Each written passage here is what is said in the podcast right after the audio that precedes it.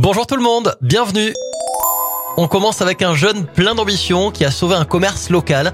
À seulement 16 ans, Giovanni a repris l'épicerie d'un village de Saint-Saverin en Charente-Maritime. Titulaire d'un CAP de vente, il a été aidé par son père qui a racheté le bâtiment et qui a ensuite salarié son fils comme employé. Fils qui a repris officiellement il y a quelques jours l'épicerie locale. L'indice de réparabilité bientôt étendu à de nouveaux appareils électroménagers. Début novembre, quatre nouvelles catégories d'appareils euh, seront concernées. Lave-linge parle dessus, lave-vaisselle, aspirateur et nettoyeur à haute pression. Plusieurs critères, on le rappelle, hein, sont pris en compte. La précision de la documentation technique, la facilité de démontage de l'appareil et la dispo et le prix des pièces détachées pour le réparer. Et on termine avec un exploit de chercheurs français qui viennent de redécouvrir un traité d'astronomie antique qui avait pourtant été totalement effacé. Ils ont réussi à révéler le texte, bien aidé, c'est vrai aussi, par les progrès techniques d'imagerie.